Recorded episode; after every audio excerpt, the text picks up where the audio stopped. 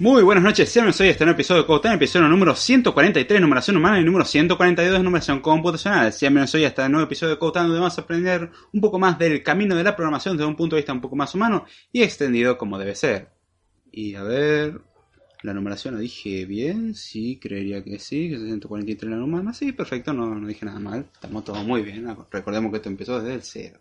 Son esas preguntas importantes que me suelo hacer cuando arranco y arranco en modo automático y después digo ¿este es el número correcto? Y sí. Ahora bien, ya luego de esta, de esta pequeña explicación, saludamos a todos los que se van a hacer presentes, los que se van a hacer escuchas en el diferido, supongo, o los que lo vean en YouTube, lo que sea, ustedes entienden. Y sean menos hoy este nuevo episodio donde vamos a continuar aprendiendo un poco más de la programación desde un punto de vista un poco más humano y extendido como debe ser. Y siguiendo todavía con los temas de principios de programación o de principiantes debido a un correo que me han enviado este fin de semana, o por lo menos yo lo he leído este fin de semana, yo juraría que lo mandaron este fin de semana, ahora tendría que chequear tal dato si es así o no. Y la verdad que me gustó y este era uno de los temas pendientes de CodeTime, ¿sí? tengo una lista como de 18 a 20 temas pendientes aún para tratar en CodeTime y dije, ¿por qué no seguir ya que estamos con la temática con esto? Y a partir de ahora, bueno, vemos a dónde vamos a parar entre el resto de los temas. Tengo para seguir con el mismo tipo de temática como también tengo para ir un poco a temas más profundos, que también van de la mano con el tema de los principiantes. Ahora bien, a todo esto ya voy un rato hablando y todavía nadie sabe quién soy yo. Al que escucha el podcast hace tiempo saben quién soy. Al que no escucha el podcast, bueno, me presento. Mi nombre es David Jordán, estudiante de licenciatura en Ciencia de la Computación y bla, bla, bla. No, no tengo 40 años, tengo un poquitito menos. Sí, soy estudiante de la carrera, aún así ejerzo, por así decirlo, en cuanto a, a programar. No, no me quedo solamente con el título de, bueno, algún día programaré. No, me gusta programar, la verdad, me parece algo entretenido, es un lindo desafío. Aunque hay veces que esos desafíos con las fechas límites no es tan divertido. Aún así, la idea del podcast es tratar sobre temas de programación, sobre temas de ciencias de la computación, un poco comentar mi experiencia y dar mi opinión, al igual de plantear la opinión de todos los que se hacen presente en el en vivo. El en vivo se hace todos los días lunes a las 11 de la noche, hora de Argentina, y no doy los horarios en otros países porque varía de rato a rato debido a que Argentina no cambia el uso horario nunca en base al horario de verano, que no, que sí, que lo cambiamos a Argentina, no cambia eso. Así que para mí es un lío tener que dar una hora y que después diga, no, pero no está en una hora de diferencia. Sí, bueno, es que acá no cambiamos la hora. Entonces prefiero decir 11 de la noche, hora argentina, fíjense cuándo es. Igual en Twitter un ratito antes suelo publicar cuándo va a ser el episodio. Y si no, en el grupo de Telegram suelo enviar la notificación diciendo, bueno, estamos en vivo, aquí tiene el enlace para ingresar. Ahora bien, habiendo dicho todo esto, ¿qué más puedo decir? Bueno, que tenemos un grupo de Telegram. ¿Cómo se accede al grupo de Telegram? Eso junto con el resto de los datos de contacto están en la descripción. Así que aprovechen si quieren entrar al grupo de Telegram donde se comentan sobre temas de programación, algunos problemas personales en cuanto a la programación y no relacionados a la programación, una linda charla que se puede armar, discusiones, etcétera. Pase por ahí, está muy bueno. Y la verdad yo, yo me entretengo mucho con lo que va apareciendo ahí. Ahí saludo a la primera persona que entró acá al chat. Ah. Hace calor y sin ventilador, la verdad que no se hace pasar muy bien, pero bueno. Sí, para lo que viene en el hemisferio norte acá hace calor. Sí, sí, también Navidad y Año Nuevo hace calor. Sí, aunque ustedes no lo crean, tenemos el, la Navidad con shorts y chanclas o chancletas o ojotas, como lo quieren llamar. Y comemos comida caliente también. Son, son esas buenas costumbres que tenemos. Sí, eso es ser masoquista. Pero bueno, saludamos acá a Gonzalo Acevedo, el cual dice muy buenas noches David. Qué gran tema el de hoy. Supongamos. Ah, una advertencia que doy, que tengo que tomar la costumbre de hacerlo siempre. La idea del podcast no es ser un manual. Si usted está buscando contenido el cual le indique las cosas formalmente como lo haría un manual, le recomiendo ir a, como quien dice, un manual, ya que está pensado para tener ese formato. En este caso el podcast es para comentar cosas que generalmente no suelen ser exhaustivas y a propósito muchos temas no se tocan en profundidad. Creo que el tema más profundo que hemos tocado fue computabilidad para demostrar de que se puede y aún así estaba extrayendo un montón de detalles y creo que con ese le quemé el cerebro a medio code time mínimo. Yo en parte en el proceso, aunque desde aquella primera quemada incorporé un chip de protección el cual se quema el chip y no se quema el cerebro. Pero bueno. Saludamos acá a Dylan Batista, cual dice buenas noches. Hola Dylan, ¿cómo estás? Espero que estés muy bien. Dice, ¿nueva imagen o son ideas mías? Eh, no, ando en proceso, ando en proceso. en realidad esa cosa está a mitad de hacer, hay cosas que no me gustan, pero nunca me siento a terminarla. Lo empecé la otra vez y sí, OBS no tiene control Z. Y no me gustaba mucho ya lo que estaba hasta ahora. Y sí, quería hacer como un cambio de imagen esto a partir del 2019, pero bueno, quedó a mitad de camino. No afecta mucho ya que no hay mucho que ver en la pantalla, la verdad. Pero bueno. Saludamos acá a Ignacio Valenzuela, el cual dice muy buenas noches. Hola Ignacio, ¿cómo estás? Espero que estés muy bien y bienvenido. Bien, me gusta cómo se va incorporando la gente. Eh, ¿Qué otro disclaimer más tenía que hacer? Bueno, el más importante era ese. Y el tema de hoy, un pequeño detallito, es que no es exhaustivo. No vamos a ver todas las cosas que un programador no necesita. Porque no se me ocurren todas y quizás se me esté escapando alguna. Estas son las que se me fueron ocurriendo durante la semana. Así que si notan que se me escapa alguna, me la pueden hacer notar acá tanto en el enemigo como en el diferido. Eh, con mucho gusto se lo incorporará y se dará el correspondiente crédito. Acá la verdad que no hay problema en dar el crédito si alguien tiene razón. Mientras que tenga razón o esté aportando algo, sino como que no tiene mucho sentido, ¿no? Pero bueno, al que diga alguna de las cosas que se me escape, se lo agradece mucho. Aún así, la idea es que la lista no sea exhaustiva. Aunque creo que es un muy buen punto de partida. Si tenemos todo esto y no nos alcanza para empezar, tenemos problemas. Ahora, si logramos satisfacer toda esta lista, perfecto. Podemos seguir buscando cosas. Pero creo que esta lista de más de 10 elementos alcanza. Por empezar, normalmente suelen ser 3, 4, 5 elementos los que se listan. Hay algunos que son tanto exagerados, pero es bueno tenerlo como precaución. Y también algunas cosas se van a solapar con un eventual episodio el cual trate sobre los errores de los programadores. No los grandes errores de la programación, sino los errores de los programadores. Errores comunes. Bueno, van a encontrar un cierto patrón en que lo que digo acá, en parte se va a repetir allá porque justamente van de la mano. Son errores y cosas que no se necesitan. Y al asumirse esos errores, o al asumirse esas cosas que no se necesitan, se comete un error. Y así tenemos. Gonzalo Acevedo dice, estamos todos esperando el sermón de hoy, señor. Eh, ok. Qué bueno que nunca me escuchaste decir un montón de cosas aburridas. Es increíble, pero lo de Time es medianamente divertido. Puedo hablar de cosas muy aburridas. Como de cosas divertidas aparentemente.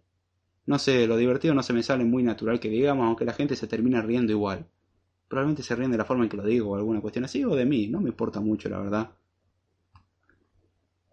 Yo no ando buscando la aprobación de nadie. No, yo no necesito que me apruebe nadie. No, no. Ay. Sí, sí, prometo madurar antes de los 40. y aún así creo que esa promesa se va a romper.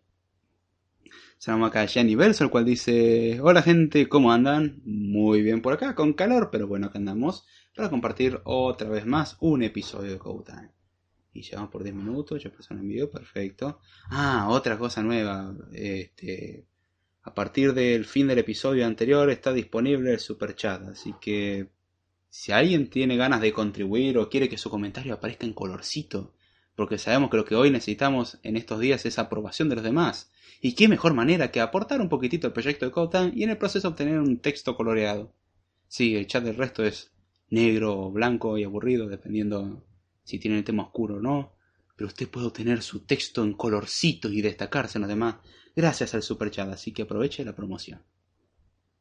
Eh, oferta válida por todo el tiempo que YouTube lo permita. Pero bueno, no, en realidad habilité la, opción para poder contribuir al que quiera y pueda contribuir con el proyecto. Ahora tiene una nueva forma, no solamente PayPal, sino también mediante el super chat. Acá que se hacen los en vivo, así que al que quiera, bienvenido. Y si le otorgarán beneficios los cuales se verán en el momento que alguien aporte.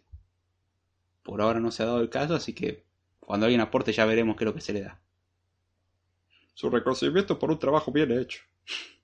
Ah, y sobre el tema del curso de Haskell, el cual se está haciendo, mañana se sube video. Así que, bien, ya vamos a empezar a tocar código un poco más interesante y entender cómo funcionan algunas cosas.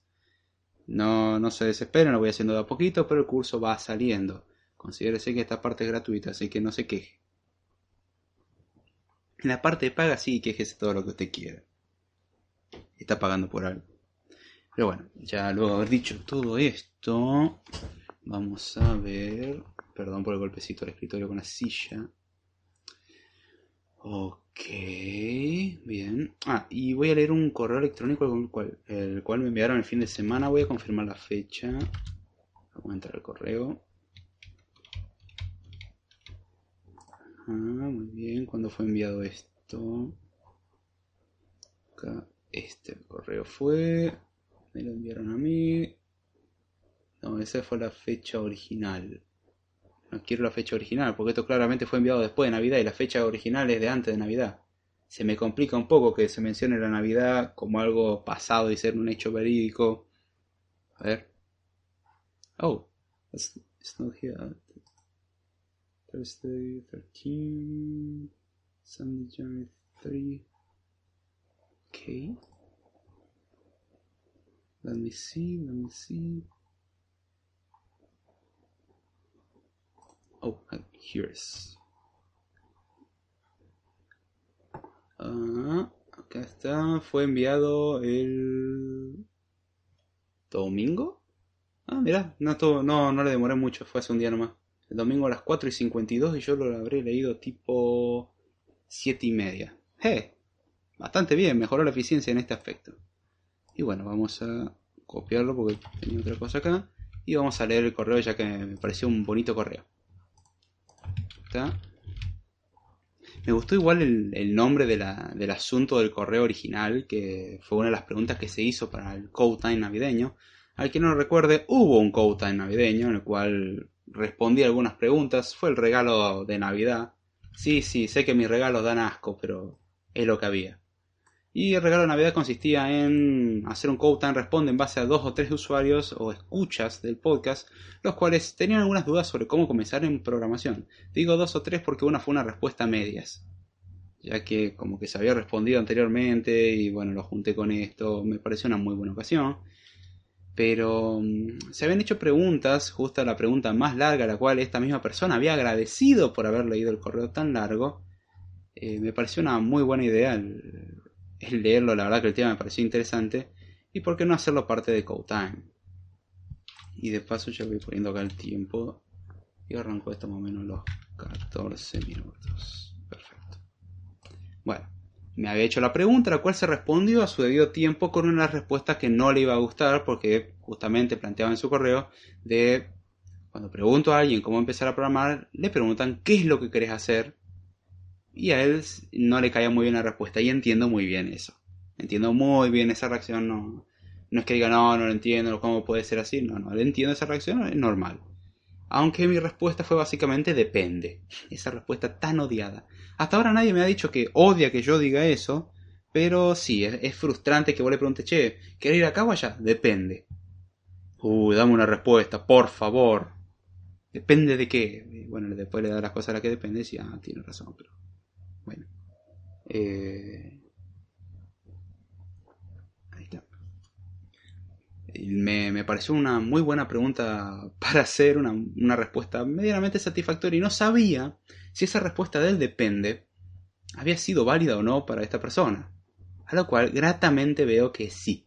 Y me envió un correo de respuesta al cual después le pedí permiso el poder leerlo. Al cual me dijo, sí, sí, volverlo tranquilo. Le voy a hacer una sola modificación y voy a explicar en qué parte hago la modificación, debido a tener que hacer las cosas family friendly para que YouTube lo acepte y no me dé baja el video.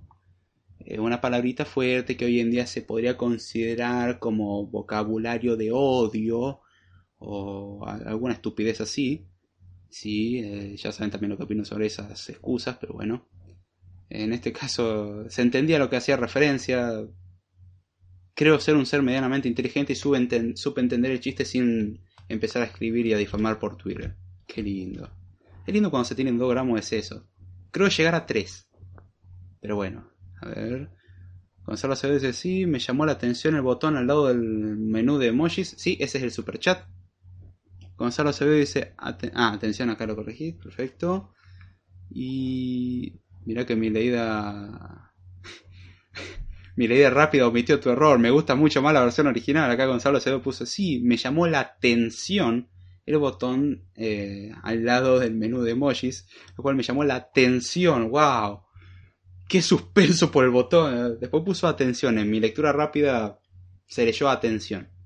Así que Me, gusta igual ese suspenso a la hora de ver. Está, está buenísimo. Tiene múltiples interpretaciones. No es en tono de burla, che. Al contrario, me parece divertido. Sería re turbio si. Pero bueno. Voy a leer ahora el correo respuesta de Diego Cruz, el cual no voy a dar el correo electrónico. Al que quiera, pídalo por interno. No, no lo haga, por favor. No lo voy a dar. Salvo que diga, sí, sí, vos difundí todo el correo, todo lo que vos quieras, bueno, está, ahí lo hago, pero hasta que no me dé tremenda autorización, no. Doy gracias a que me haya dado la autorización, ya que no me gusta leer un correo o algún comentario de alguien, salvo que se ha hecho, haya hecho público, eh, sin pedir permiso, por cuestiones que puede incomodar o no, gustar o sentir vergüenza por, por lo que se plantea o por parecer una tontería para la persona o por la razón que sea. Hay que yo mismo lo entiendo, no quiero que sepan que fui yo el que preguntó tal cosa.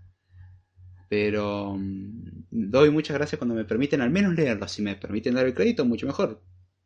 Así después lo pueden buscar en las redes sociales y hostigar hasta, no sé, que algo suceda. Quién sabe, a lo mejor sale una linda amistad o, o algo mucho más allá. Uno nunca sabe, ¿no? Pero bueno, agradezco la verdad que me haya dado el permiso para hacerlo. Hasta ahora no he tenido ningún problema, gracias a Dios, pero es mejor evitarse los problemas, ¿no? Si es posible, los evitamos. Y pedí permiso y me dijeron que sí. Me sigue gustando igual la, el asunto del correo, cual es necesito tu orientación en aprender programación en esta época contemporánea. ¡Wow! Ya con usar la palabra contemporánea ya le diste un toque mágico. Y llegaste a más de tres palabras, que lo que la mayoría de la gente puede lograr para un asunto de correo electrónico. Es increíble la dificultad que tiene la gente para formular asuntos de correos electrónicos. Que tengan menos de 250 palabras y más de tres. Es bastante importante esa dificultad aparentemente. Yo lo veo bastante sencillo. Pero bueno, paso a leer el correo, el cual dice algo así. Voy a tratar de darme cuenta antes de cometer o meter la pata donde hizo ese comentario de odio según la sociedad actual y lo, lo modificaré para que no suene tanto así. Aún así fue buenísimo. Me logró carcajear un rato en el colectivo. Yo me estaba riendo. Ay, lo que odio, llamar la atención en el colectivo, en cualquier lugar y bueno, cosa que pasa. Y dice algo así. David, quiero agradecerte porque escuché el Code Time donde respondiste a cada una de mis inquietudes. Aunque creas que quizás lo que dijiste fue algo moneda corriente para vos, para mí significó mucho. No solo porque afirmaste muchas cosas que yo ya las sabía pero que no estaba tan seguro y además por el tiempo que le dedicaste a la cuestión. Luego escuché el último Code Time y era una continuación prácticamente del que me regalaste a mí. Porque sonará medio medio mm, sentimental, vamos a decir así. Eh, Palabra que empieza con P, horizontal cuatro letras y termina con O. Incluye una U y una T en algún orden que usted querrá determinar en el medio. Y dice, bueno, eh, porque sonará medio sentimental, pero el Code Time de Navidad es mío. Fue dedicado a mí y nadie me lo va a quitar. Me encantó. Ya, esa es la actitud que yo buscaba. Gente que le gusta el contenido y lo demuestra con una gana increíble.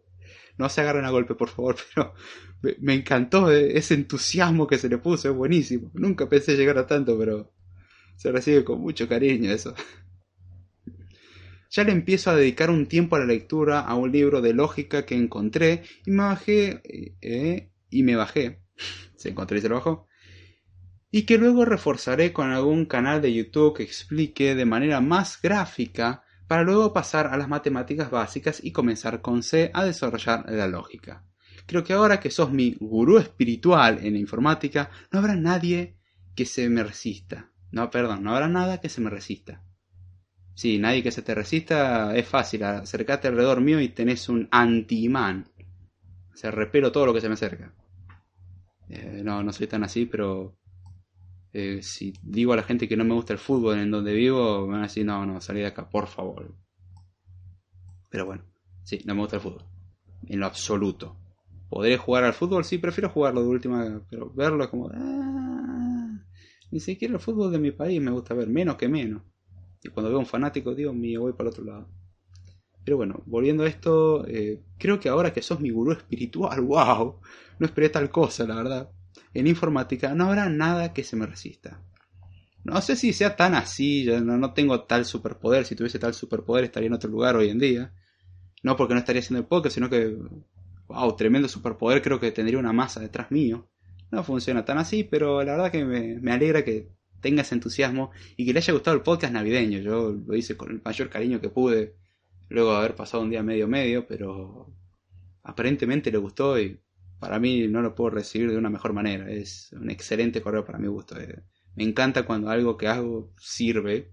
Y en este caso respondí a la duda de alguien y tiene entusiasmo de aplicarlo, que se dijo en ese momento. Dice, gracias maestro, supongamos, yo diría, como dice la canción, a donde vayas te seguiré, abrazo. La verdad que un muy bonito correo. Muchas gracias, Diego. Eh, la verdad que yo aprecio mucho estos correos. Perdón si he leído mal, si no te gustó esa pequeña modificación del correo que ya avisé que la iba a hacer. Eh, pero yo la verdad lo agradezco muchísimo. Yo por lo menos lo aprecio mucho. Es, es lindo cuando a la gente le gusta lo que haces y, y le puedes sacar provecho a eso. Acá voy a leer a Dylan Batista que dice, una vez aquí en Code Time dije que quería dedicarme a hacer videojuegos, pero en mi ciudad eso no tenía futuro. Ahí hay un defecto en... Bueno, lo que está diciendo probablemente no sea mentira, pero estás haciendo una suposición errada. Ahora estoy trabajando haciendo videojuegos en una empresa. Listo, perdón, no leí completo. Eh, qué grande, che, un golazo. Qué grande.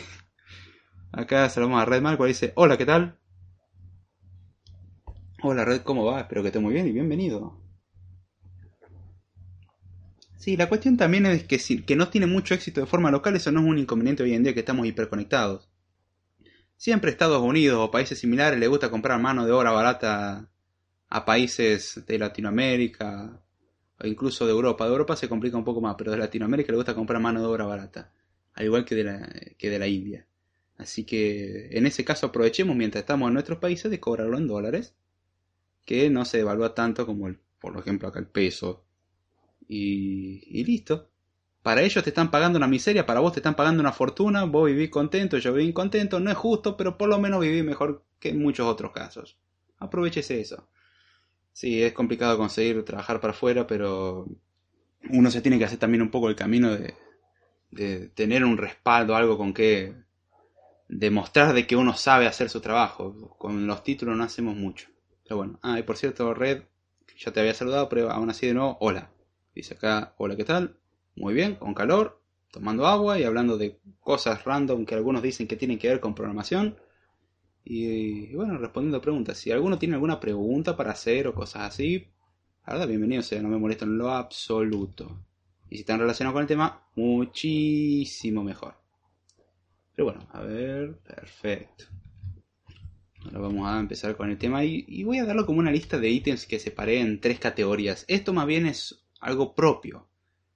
Y la idea de hoy es hablar justamente de las cosas que un programador no necesita, no que necesita, que no necesita. La mayoría de los posts, videos, eh, audios o lo que sea, se enfocan justamente en cosas que vos vas a necesitar. Y con esto serás un excelente programador y tendrás un gran futuro y podrás mantener a todo el planeta. Porque sí, tú tienes el potencial de ser mejor.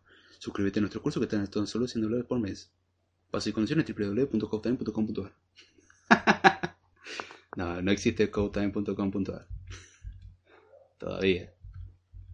Pero... Eh, sí, se suele vender así mucho. Guarda, no todo el material así. Hay muchas veces que está muy bien armado y hay otras veces que claramente te quieren vender algo. Y obviamente acá lo vamos a no hacer. Eh, ¿Creyeron que sí, no? No. No, no vamos a venderle nada. Aquí quiere comprar algún producto, bueno, bienvenido sea, pero busquen donde se le cante, básicamente. Y lo separé en particular en distintos ítems y los ítems dentro de categorías con nombres bastante confusos, pero que por lo menos para mí me era mucho más claro que tenerlos todos los ítems sueltos. Y lo separé en la categoría de, bueno, tener una barrera de entrada en esa división antes de empezar, luego cuando ya comenzamos, y finalmente ya cuando tenemos la vida del programador, las cosas ya, bueno, un poco más cotidianas, las cosas con las que realmente se va a trabajar. Pero bueno, esto enfocado a programación, no programación web, no programación mobile, no programación de esto. Estoy hablando de programación en general, más enfocado a las aptitudes de un programador. Por lo cual, alguna de estas cosas puede variar depende de lo que uno quiera trabajar.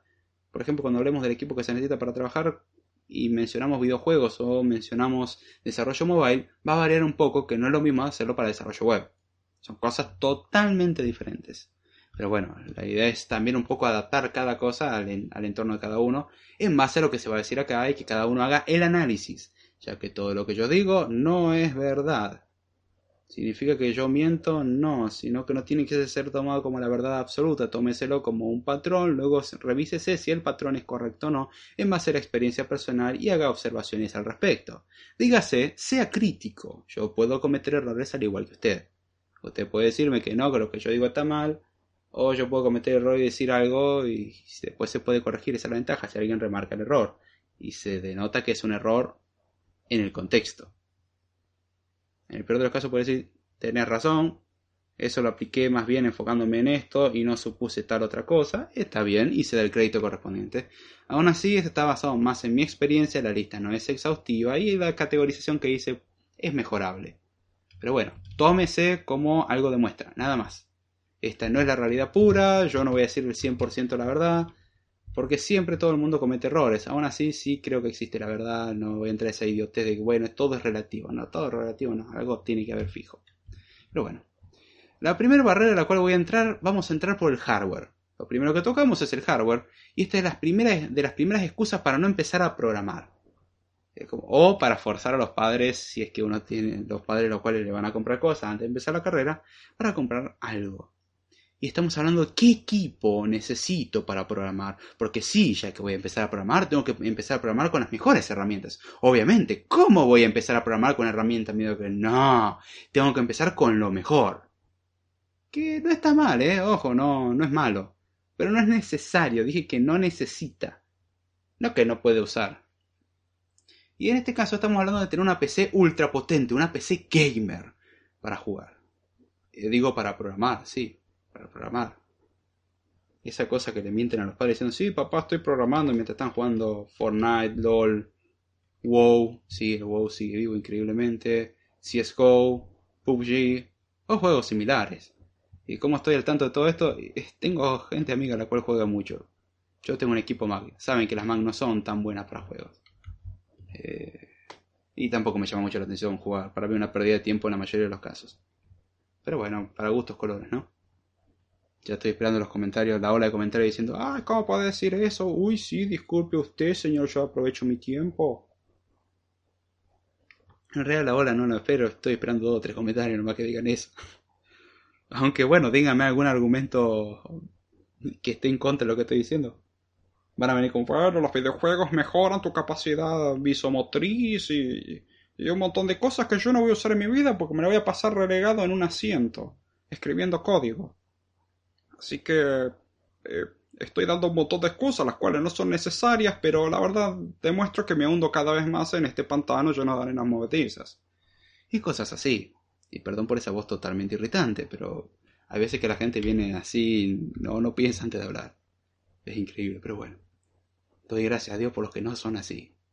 Curiosamente en Code no me he topado con gente así, prácticamente, así que siéntase afortunados por ser gente que van un poquitito más allá de la media o al menos me engañaron muy bien y los medicamentos este neuropsiquiátricos me permiten creer tal cosa. Pero bueno, la, idea muchas veces a la hora de empezar, es, más que nada si uno es, está terminando la escuela y bueno, quiere empezar a, trabajar desarrollando software o está casado y quiere meterle la excusa a la mujer de, bueno, mi amor, yo voy a, a partir de ahora voy a programar y le dos o tres sueldos de programadores buenos y ves, ah, ahí vamos viendo como, mmm, che, está bueno que trabajes de programador, ¿no? Eh, vos dale, no, no hay ningún problema. A lo cual arrancas con lo primero, y sí, pero a haber que comprar una PC gamer. O una PC de alto rendimiento que curiosamente cumple la misma especificación, lo que hoy en día se le suele llamar una PC gamer, para poder trabajar. O comprar mejor aún, una MacBook. ¿Por qué no? Ya que te vas a gastar mucho dinero, porque no te compras una MacBook que te sale dos o 3.000 euros o dólares, o una iMac, o una PC Gamer, lo que sea. Tenemos variedad de productos a comprar. Y la verdad que voy a darle, le voy a pinchar un poco el globito a esas personas y le voy a decir, no es necesario. Esto depende, guarda, no, no es exactamente así. Depende de lo que se vaya a hacer, va a ser necesario un poco de eso. Pero en principio, para aprender puramente a programar, no es necesario.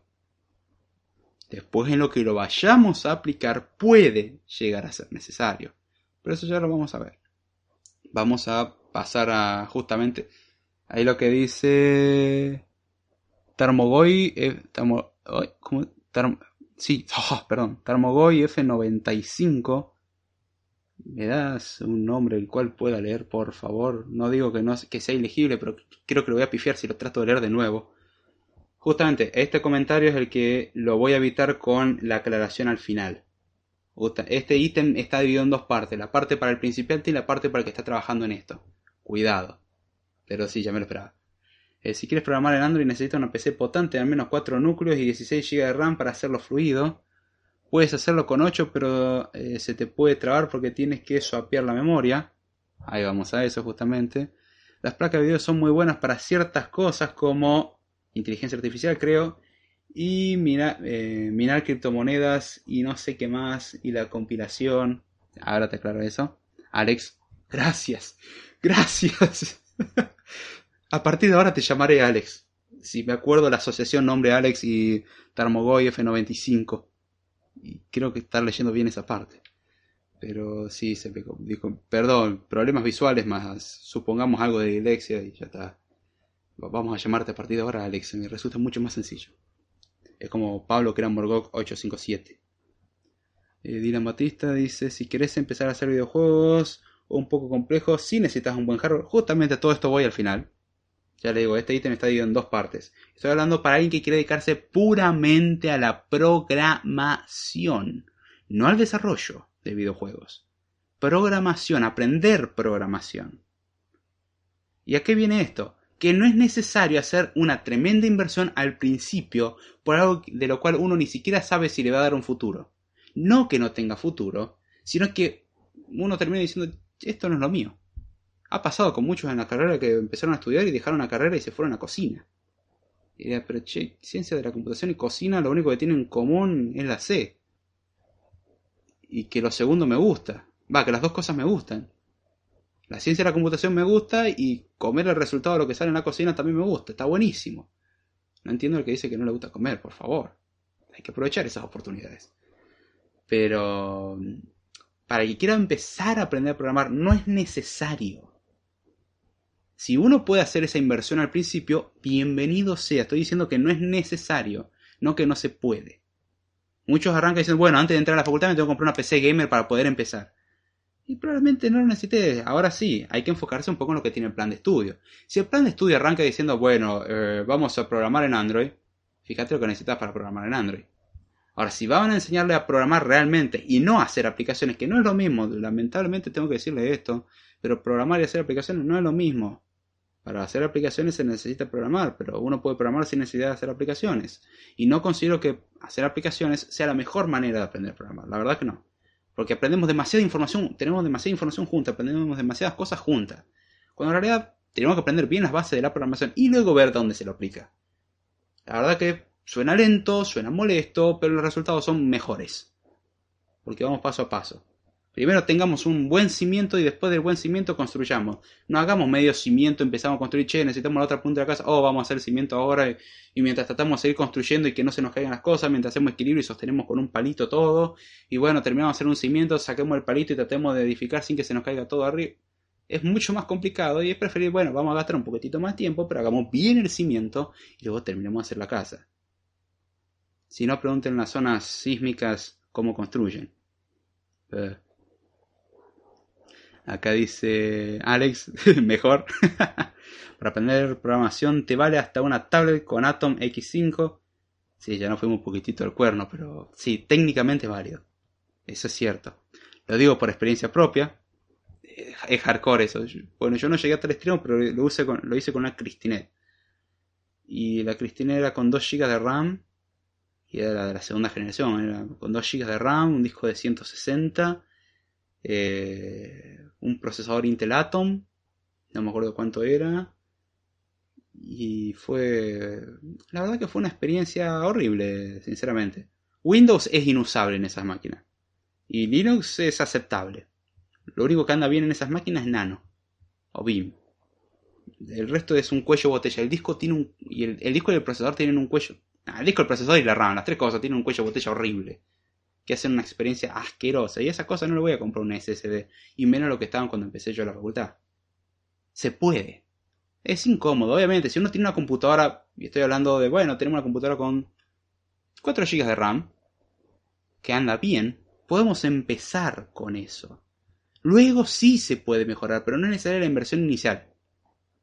Ahora, si uno va a tener que empezar a trabajar inmediatamente, bueno, ahí sí. Pero estoy hablando de lo que, lo que sería necesario en casos generales, hay que analizarlo. Eh, acá dice, para comenzar, una Connect bastadizora, sí. Con un Giga y con Linux, sí. De hecho. Y si usas Kemus para emular sistemas Android en una pantalla en otro editor de texto y te pones quisquilloso, un debugger en una tercera, con salida de errores. Bueno, bueno, amigos, eh, el lindo del equipo se está queriendo hacer. Pero, o sea, técnicamente podés. Lo mismo que no es necesario ejecutar el emulador de Android, guarda. Acá están haciendo una suposición de que no, para usar Android Studio necesito un montón de recursos. El problema es que una de las cosas que más consume recursos en Android Studio es el emulador. No necesitamos el emulador. Se puede programar en Android Studio sin el emulador. Y uno diría, pará, ¿estaría trabajando a ciegas? No. Lo enchufas a tu celular Android y listo, es un poco más lento en cuanto a que hay que transferir la aplicación al teléfono, pero buena parte del procesamiento te lo sacas de encima. O sea, lo compilás, que eso te va a tomar un rato, pero lo mandas al teléfono y ya está. Que el teléfono soporte la aplicación. Y es un problema menos para vos. El problema es que todos quieren ejecutar el emulador asqueroso que viene en Android y el emulador que viene en Android Studio es una de las peores cosas que te puede pasar en la vida, pero bueno.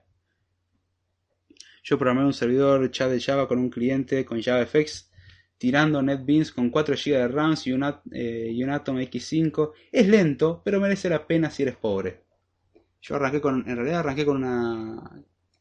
Para salir usaba una Cristinet y para usar en, casa al principio usaba una Lenovo ThinkPad T60 con un Intel de dos núcleos eh, un rígido, rígido, estoy usando bien la palabra, de 100 GB, creo era de 120, pero ya eran 100 los usables. Eh, Linux, obviamente. ¿Qué más tenía esa cosa? 3 GB de RAM, que después le saqué un GB, le quedó con 2 GB de RAM, le saqué un GB porque le hacía un cuello de botella por la diferencia de, de RAMs. Era una RAM DDR2, una era de 400 y otra era de 800 MHz. Y bueno, saqué la de 400 y dejé la de 800. Y, y la verdad que iba bien. Lo único que le ponías Windows medio en cuello botella y si ponías video en 720p, bueno, vas a sufrir. Pero esa cosa se aguantaba muy bien las cosas y tenía es la notebook con los mejores parlantes que usé en mi vida. Eran increíbles esos parlantes. No he encontrado unos parlantes en una notebook tan buenos como esos. No necesitaba enchufar un parlante externo, nada esa cosa sonaba con ganas. Y la verdad estaba bueno. Acá dice Juan Rosas. Hola Juan, ¿cómo estás? Hola, eh, emular eh, en el teléfono es recopado porque te crashea en la mano.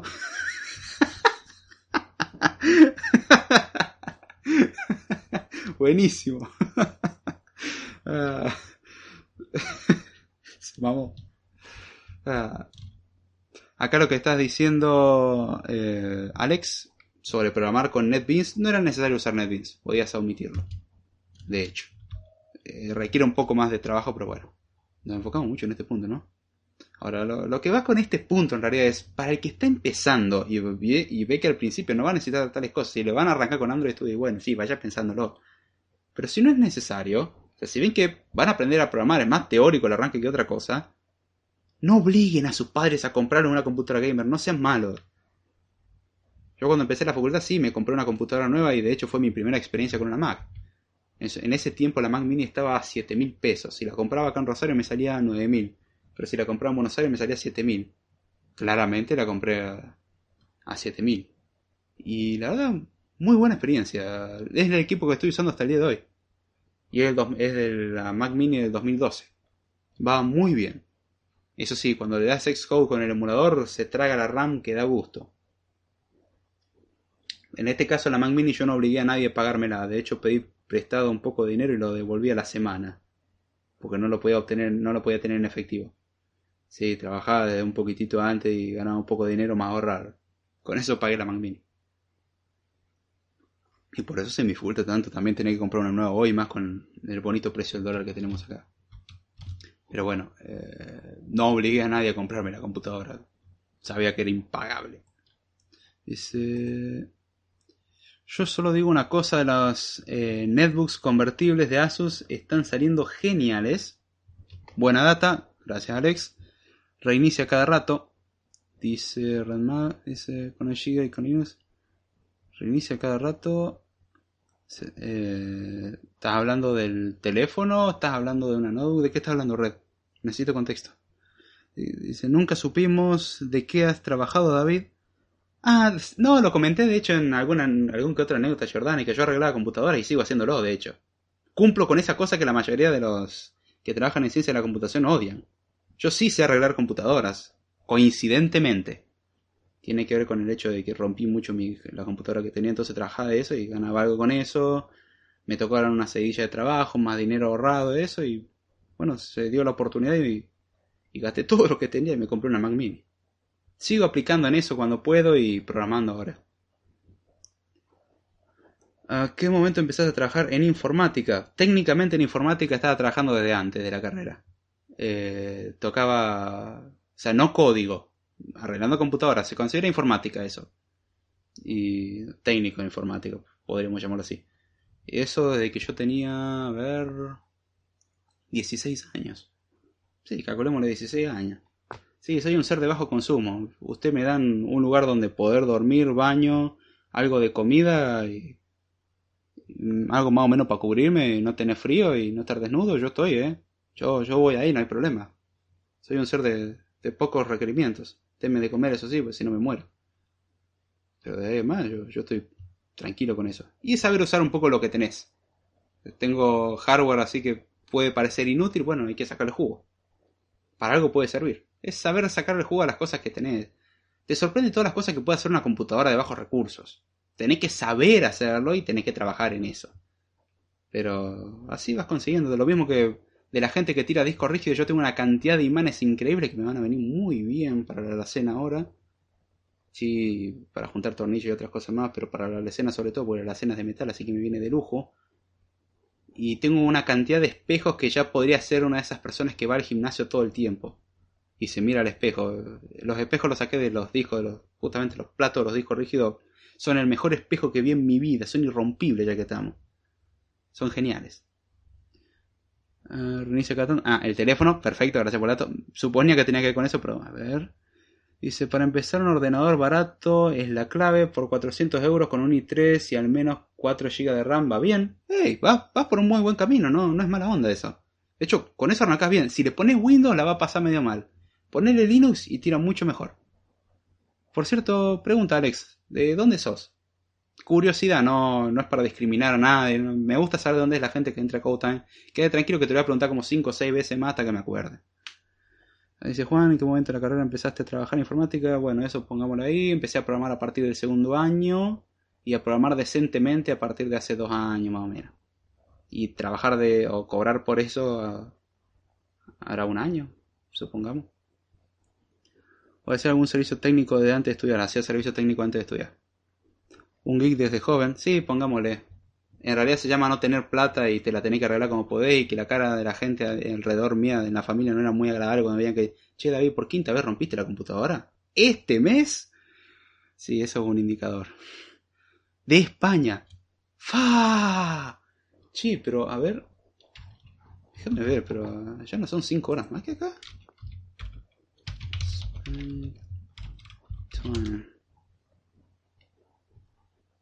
Son las 3 y 51 de la mañana. ¿Qué haces acá?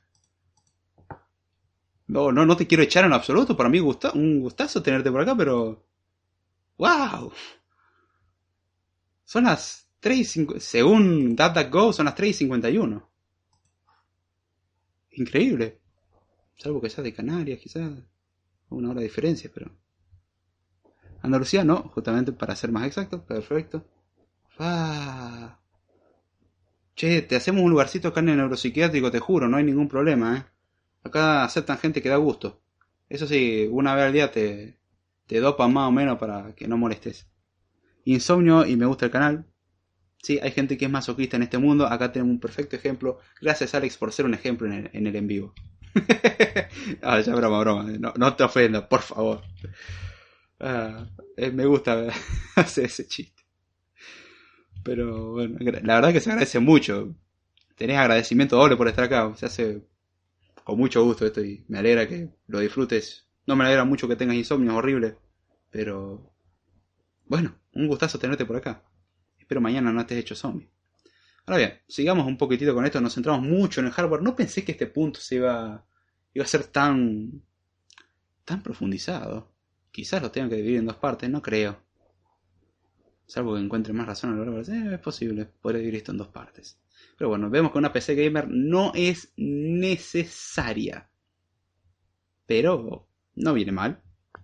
Si se tiene la oportunidad, bienvenido sea, pero no, no viene mal. Ah, la vida del informático duerme el día, trabaja de noche. No, yo trabajo de, trabajo de noche. Estoy, estoy mucho tiempo. Técnicamente estoy fuera de las leyes laborales en cuanto a la forma en que trabajo. Sí, técnicamente también son las vacaciones, el momento donde tendría que estar descansando. Eh, ya veremos. Si algún día ven que no estoy, estoy en un hospital. O en un ataúd, también es posible. Dice, por insomnio estoy acostumbrado a tirarme las noches picando código. Perfecto. Está, está bueno.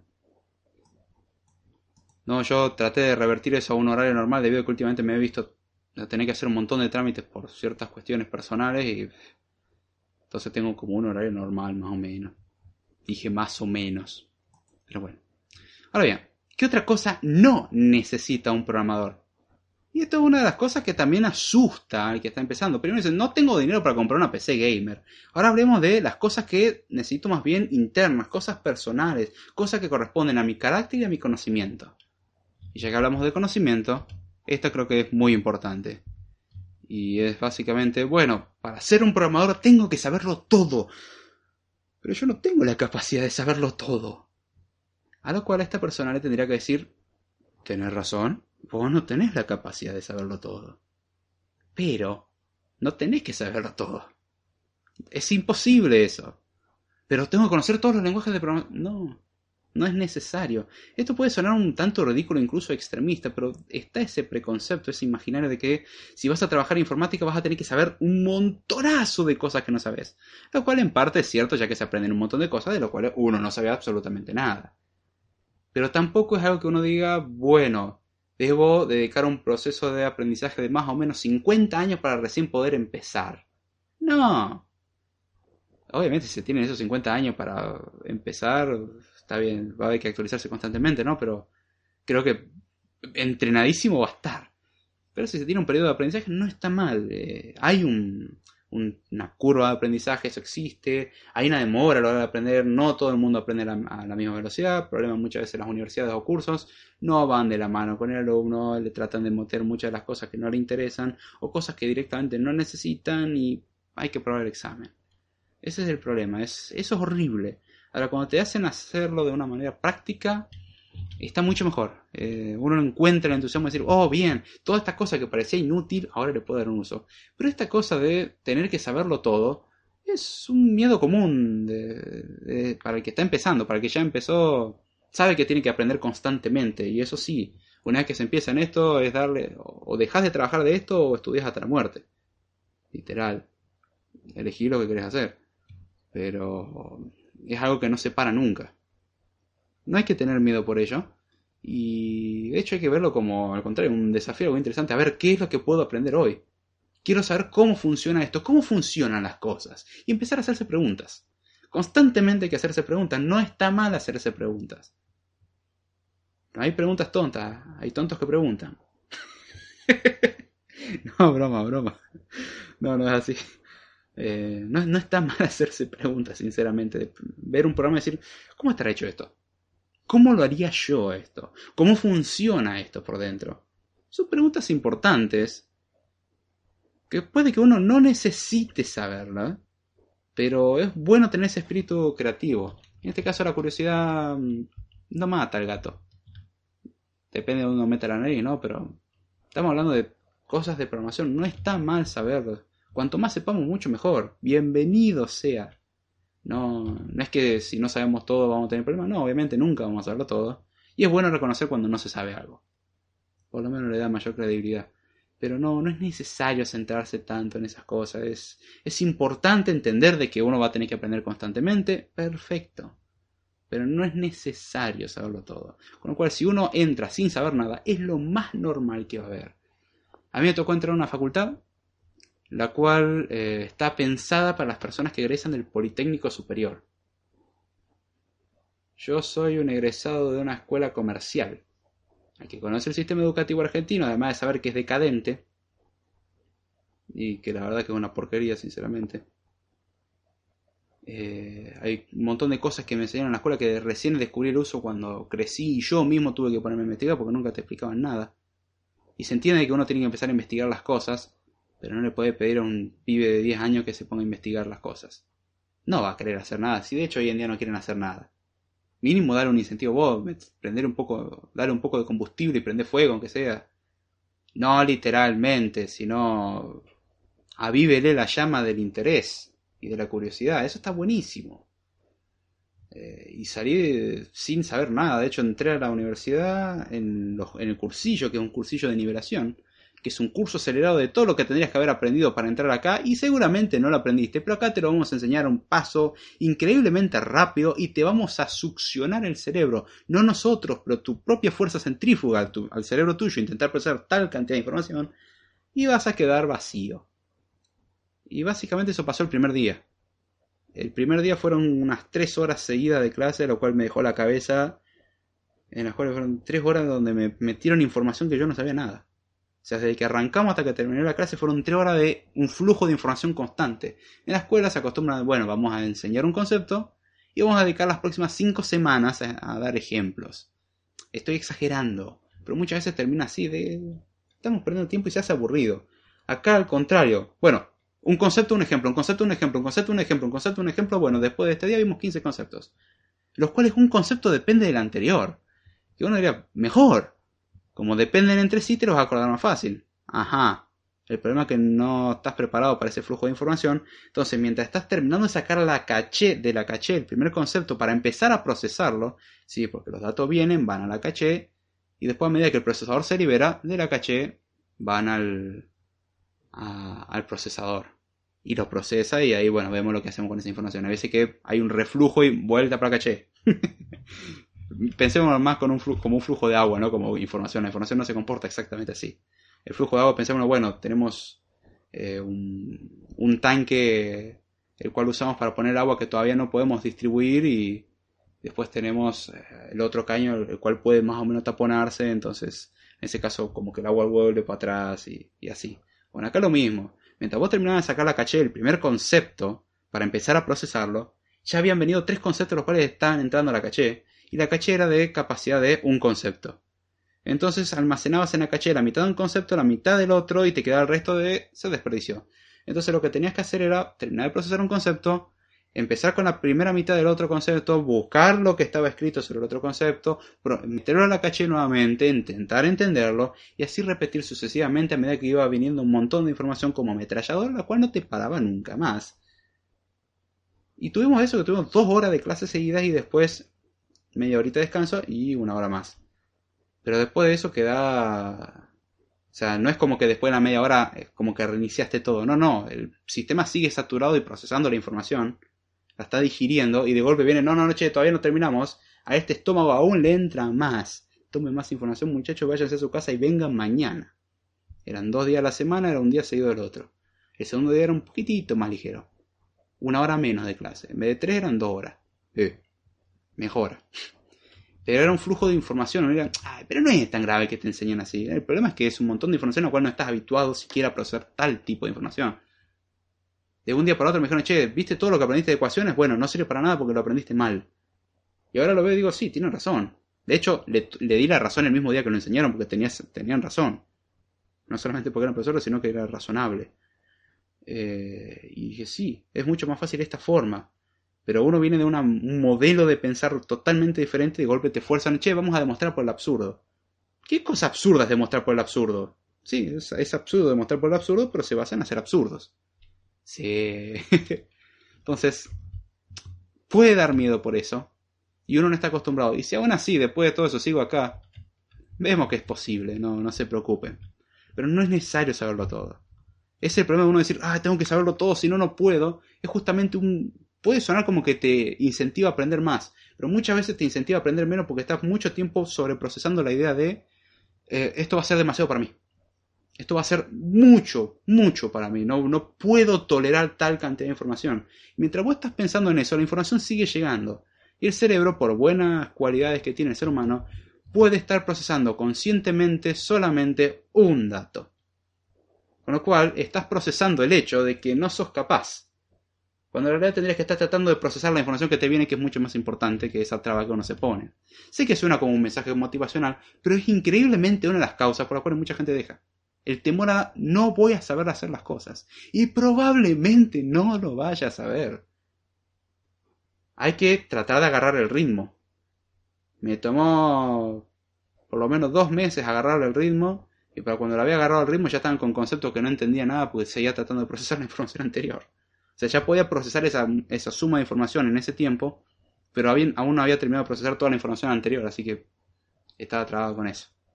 Es un periodo, es un proceso horrible, pero tiene frutos muy interesantes. Es lo mismo que ir a otro país donde no te sabes el idioma o sabes muy poco el idioma. Al principio es un sobreflujo de información y te trabas en todo. Aunque después de un tiempo, cuando aprendiste a hacer las cosas bien en ese mismo lugar, te das cuenta de que en tu lugar no hubieses aprendido ni la mitad de eso si te hubieses quedado haciendo lo que hacías.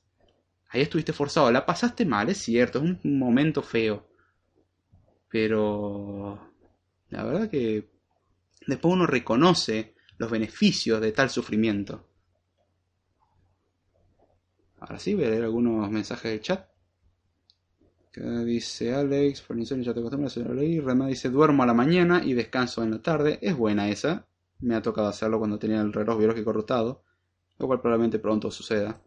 Alex dice, yo creo que lo que necesita un programador para considerarse un buen programador es conocerla en profundidad el lenguaje orientado a objetos por ser el paradigma estándar, patrones de diseño y consulta de base de datos relacionales. Eh, bien, voy a responder a esto. En parte estoy de acuerdo con lo que decís. Programación orientada a objetos es importante saberlo. No es el mejor paradigma, vos lo mencionaste como el paradigma estándar. Hoy en día es el paradigma estándar, probablemente más adelante no lo sea. Aprender patrones de diseño, estoy muy de acuerdo de aprender patrones de diseño, pero no considero, no estoy intuyendo lo que estás pensando vos. Considero aprender patrones de diseño más como algo genérico que como algo de un lenguaje. Se suele, uno diría, pero ¿cuál es la diferencia? muchas veces suele forzar el concepto, bueno, Así se hace en Java, cuando tenés que entender qué hace el patrón. Y después da el ejemplo, también así se hace en Java, en Kotlin, en Swift, en, en C, en C++, en C Sharp, en JavaScript, en Python, en lo que sea. Sí, Python para los patrones de diseño es un asco, pero eh, más o menos se puede.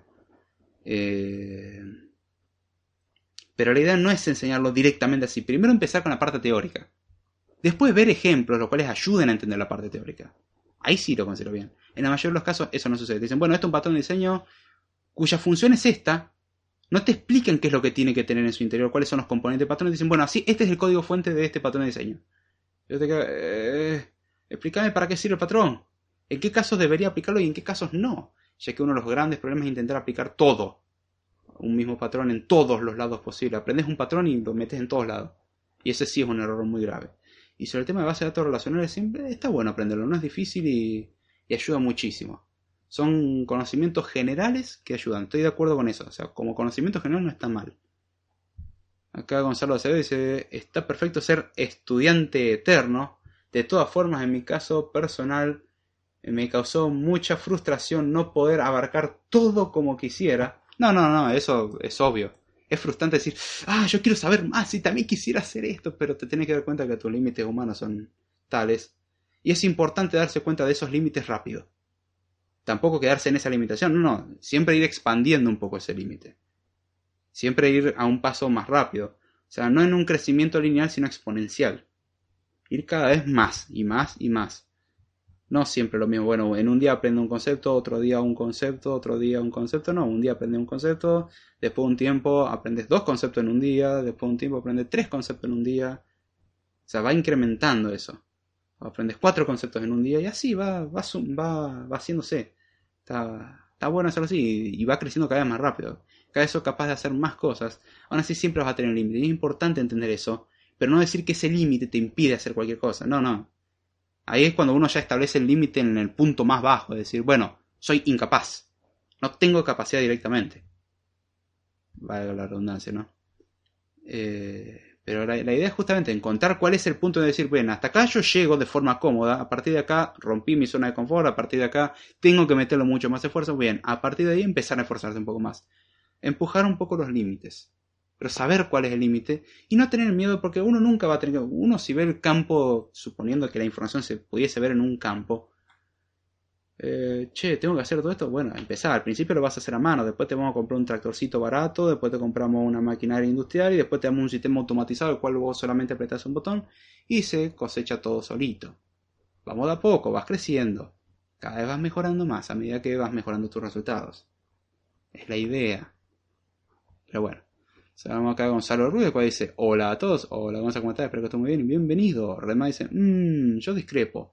Depende de qué rama estés trabajando. Si trabajas eh, a bajo nivel, ni siquiera es necesario. Ya digo, es un. Eh, hablando de, lo que dijo Alex, eso va referido a algo genérico. Para algo genérico no está mal, nunca está de más saber cosas. Está bueno tener un, repositorio de información que puede parecer inútil, pero datos que está almacenado. La cantidad de cosas de programación que sé que nunca las he trabajado, pero me, me llaman la atención y quería saber cómo funcionaban. Y bueno, las aprendí Nunca las puse en práctica por el hecho de que no, tuve necesidad. Pero entender cómo hacer tales cosas no, no está mal. lo veo como algo más genérico que como para aplicarlo siempre. Es como esto, esto es algo genérico, no aplicarlo siempre, considérese, depende del caso. Uh, uy, Ignacio Valenzuela dice, un bajo nivel. Bueno, eh, ahí donde me explico. Bueno, igual Rema después dijo lenguaje máquina, C es un intermedio. Eh, Silvestre Wassinger dice Assembler. Justamente son los lenguajes, tenemos, vamos a especificar estas cosas, tenemos lenguajes de bajo nivel que es cuando trabajan muy cercano al hardware, controlan directamente el hardware. Tenemos lenguajes de mediano nivel que trabajan sobre ese nivel, o sea, no, no tocamos el hardware como tal, pero tocamos algo que toca el hardware. Y lenguajes de alto nivel que no tocan directamente el hardware ni son conscientes de ese hecho. Ejemplos que puedo dar. Assembler es un lenguaje de bajo nivel. Literalmente le dice al procesador, mira, en el registro tanto pone tal valor, move este dato para acá, de acá para allá, en la memoria aloca tal dato. Es todo directamente así. Eso es bajo nivel. Estás tocando el hardware. Estás dándole instrucciones directamente al hardware. Acá cuando dice justamente Red de que es de nivel intermedio, es depende de tu criterio. También el criterio de mediano, bajo y alto nivel es un poco subjetivo. Es más bien la idea, no, no es, bueno, no es exactamente de intermedio, no, depende de cómo lo quieras ver, es, si olvidamos Assembler como tal cosa, C es de bajo nivel. Ahora, cuando te acordás que hiciste Assembler y lenguaje de máquina, no, C es de más alto nivel. O sea, C de más alto nivel, cuando se habla de nivel, son niveles de abstracción. O sea, la abstracción es omitir detalles. Cuando tocas el hardware, no omitís ningún detalle. Estás literalmente diciendo, vamos a hacer esto, esto y esto en memoria esto en el procesador y así. Ahora, cuando abstraes decís, bueno, yo necesito guardar un valor en algún lugar de la memoria que después pueda acceder. No me importa dónde sea. No voy a decir que va a estar en tal dirección de memoria. Después el sistema me dirá en qué lugar. Yo necesito guardar esta información. Vos le das eso al sistema, el sistema guarda esa información. Y después, che, necesito esa información de vuelta. El sistema te devuelve la información. No estás manipulando directamente el hardware. Estás omitiendo toda esa parte del hardware y estás trabajando ya a un nivel un poquitito más alto de abstracción, ya con menos detalles. Y ya un lenguaje de alto nivel es toda esa parte, no la sé, la ignoro, supongo que no hay nada de eso, y yo manipulo información nada más, es lo único que sé. Yo creo objetos, yo trabajo con todo eso y el resto no existe. Para mí el sistema operativo no existe. Para mí es una, para una página web el sistema operativo no existe. Podés preguntar qué sistema operativo tenés y todo eso, sí. Eso se puede. Pero para vos no te importa si tenés 2, 3, 20, 50 GB de RAM. Es, yo estoy queriendo mostrar una página web, ¿qué me importa ese detalle? Entonces es el nivel más abstracto en el que estamos más arriba, en que nos olvidamos de todos los detalles con respecto al hardware. No lo controlas directamente. Vos das órdenes muy genéricas y el sistema sabrá hacerlas. Obviamente depende de que todo el resto sepa hacer lo que le estás pidiendo. Esos son niveles de abstracción. C es un lenguaje intermedio o bajo nivel, depende de cómo lo quieras ver. Entre los lenguajes de programación de más o menos alto nivel, sea, los que no tocan hardware tanto, es el de bajo nivel. Ahora, si consideramos incluyendo Assembler, es de nivel intermedio. La idea es que hay que entender que tenemos Assembler lo más bajo y código máquina C como un punto más o menos medio y todo el resto para arriba es mucho más abstracto. Acá dice, encima cada máquina tiene como su propio lenguaje. Sí, el microcódigo. Eso es propio del procesador y no lo tocas. Va los procesadores. Exactamente. Eh, no, no estás mal, Red. Ah, por cierto, Silvestre, saludos, ¿cómo estás? Un gusto. Eh, los procesadores sí tienen el microcódigo, que muchas veces se le encuentra vulnerabilidades en eso. Y así es como Intel vende procesadores eh, CISC, pero creo que el set de instrucciones interno es RISC. Esas cosas. Pero bueno, dejémoslo ahí. Eh, hacerme un lenguaje de bajo nivel, preguntar a David si, eh, si no lo vemos en arquitectura. Postdata soy el Maxi. ¿What? Maxi, ¿qué hace en, este nickname? ¿Qué hace acá, chingo? Te metiste en la cuenta de otro, ¿no? Qué curioso. ¿Cómo va? Años sin verte. Uh, encima ahora te va. Bueno, te veré en febrero. Avísame cuando vuelva. Acá dice Alex. ASM es estándar, Assembler estándar, si no me acuerdo mal. El Assembler X86 vale para cualquier procesador X86, o eso creo. Sí, en cuanto al Assembler es medianamente estándar. No es estándar estándar, es medianamente estándar. Eh, puede variar igual. O sea, Puedes tener Assembler X86, X86-64, que no es lo mismo. Bajo la norma de ATT tenés otras. O sea, tenés variaciones, lo mismo que en ARM tiene 20.000 variaciones diferentes, depende de la versión de ARM y bla, bla, bla. Eh, pero no, a nivel un poco más bajo existe algo que está oculto directamente. El fabricante no te lo da, no tenés acceso a eso, que es el microcódigo. El fabricante dice, está bien, vos querés hacer las cosas en Assembler, hacerlas en Assembler, pero yo ese Assembler lo voy a convertir en microcódigo para dar las instrucciones y controlar el procesador. Sí, tenés como un procesador dentro del procesador. Pero eso en general no tenés acceso. El assembler sí tenés acceso y lo podés manipular y podés generar y lo que quiere el microcódigo no. Tiene que ser muy bueno y te gustarte mucho la ingeniería inversa. Sí, sí, los patrones de diseño como concepto en general. Perfecto. Si están en ese aspecto, thumbs up for that. Eh, es muy raro, ya te digo, remarco ese detalle de ser algo genérico, porque en muchos casos no se lo ve así, en muchos casos es, hay que darlo con una, o sea, el, el singleton es para tener cosas o para tener clases que tengan una sola instancia. Ya estamos suponiendo el concepto de clase, vamos mal, pero bueno. Eh, clases con una sola, que existe una sola instancia. Y en Java se escribe así. No, yo no quiero saber cómo se escribe en Java. Está bien, después explícamelo, pero explícame ¿Cuál es la idea de, este patrón? ¿Para qué sirve? ¿En qué casos debería usarlo? ¿En qué casos no debería usarlo? ¿Cuáles son sus componentes? ¿Qué es lo que voy a necesitar? Y una referencia al mismo elemento, eh, que el constructor o el inicializador sea privado para justamente evitar, eh, entender toda esa idea alrededor y luego sí decir, bueno, veamos un ejemplo, en este caso Java, JavaScript, lo que uno quiera.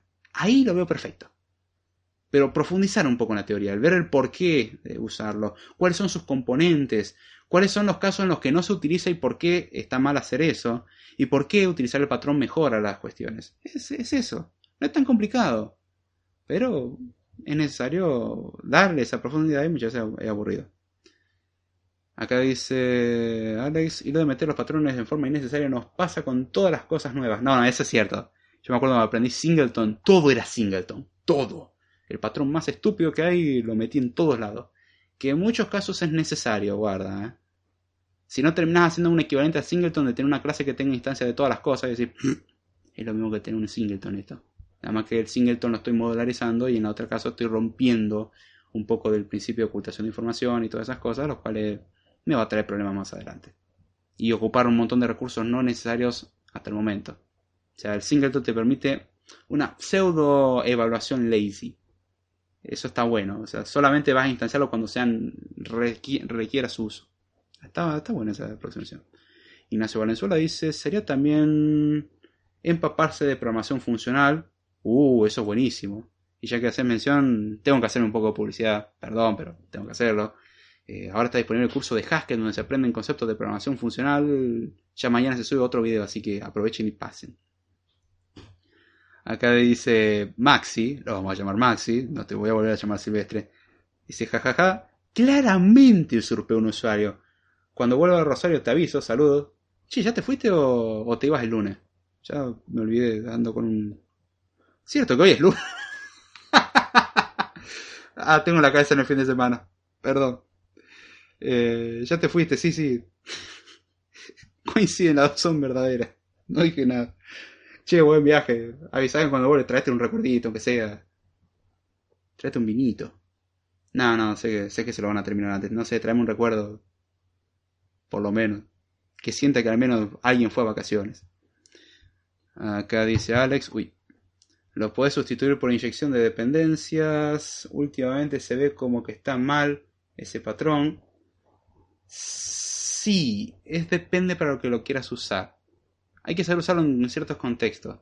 Se lo abusa muchas veces. Hay casos en donde no es necesario. De hecho, yo en el código de la aplicación de CodeTime tenía varios singletons, los cuales eliminé.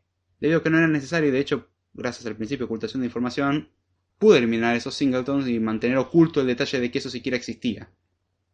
Entonces estaba muy bueno, quedaba todo mucho más modularizado, bla bla bla. Me refiero al patrón singleton. Sí, sí, sí, lo entendí, lo entendí. Eh, existen Existen distintas formas de hacerlo y hay que ver. También tampoco hay un. También tampoco. Tampoco hay un concepto claro de cuándo usar una cosa y cuándo usar la otra. Hay ideas muy genéricas, pero no, no hay algo que diga, no, no, acá no lo puedo usar. Es un poco subjetivo. Pero el singleton en algunos casos es necesario. En especial cuando querés evitar problemas o cierto tipo de colisión de datos, tener un singleton ayuda bastante. Sobre todo si trabajas sobre un mismo hilo. Si trabajan sobre distintos hilos, uff, es, eso es áspero. Pero no nos vamos a meter todavía en programación paralela. Ahora bien, sigamos con las cosas no necesarias para ser un programador. Ya vamos dos. Vamos a un ritmo lentísimo, pero bueno, creo que esto sí se va a dividir en dos partes. ¿Qué otra cosa no es necesaria? Y bueno, saberlo, eh, saberlo todo ya lo dijimos, tener una PC gamer ya lo dijimos, ser un genio. No es necesario ser un genio, y esto viene un poco de la mano de la anécdota que estaba contando de lo que me enfrenté cuando empecé la facultad.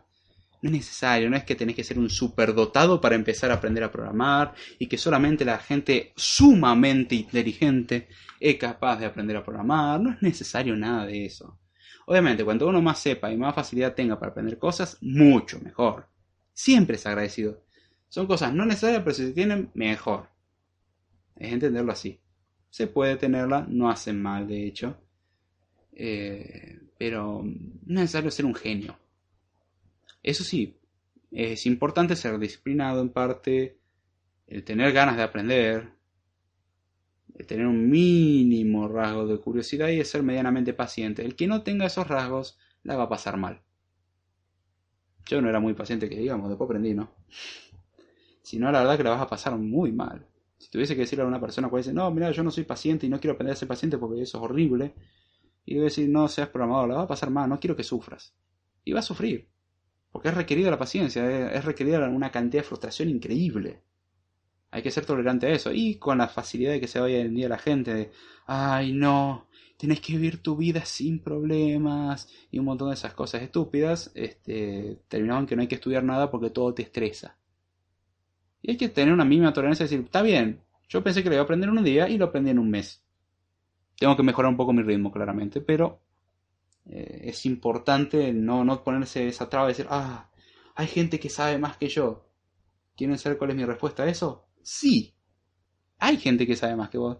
Si alguien me dijera, David, ¿vos sabías que hay gente que sabe más que vos? Eh, claramente. De hecho, creo que un buen porcentaje sabe más que yo. Hay gente que trabaja en esto hace 30 años. Claramente saben más que yo. Es obvio que saben más que yo. Hay gente que sabe más que yo. Hay gente que estudió menos tiempo y sabe más que yo. Es obvio que eso existe. Siempre existe un chino que sabe más que vos. Perdón, pero el chiste válido. ¿eh? Para lo que busques siempre hay un chino que sabe hacerlo bien y mejor.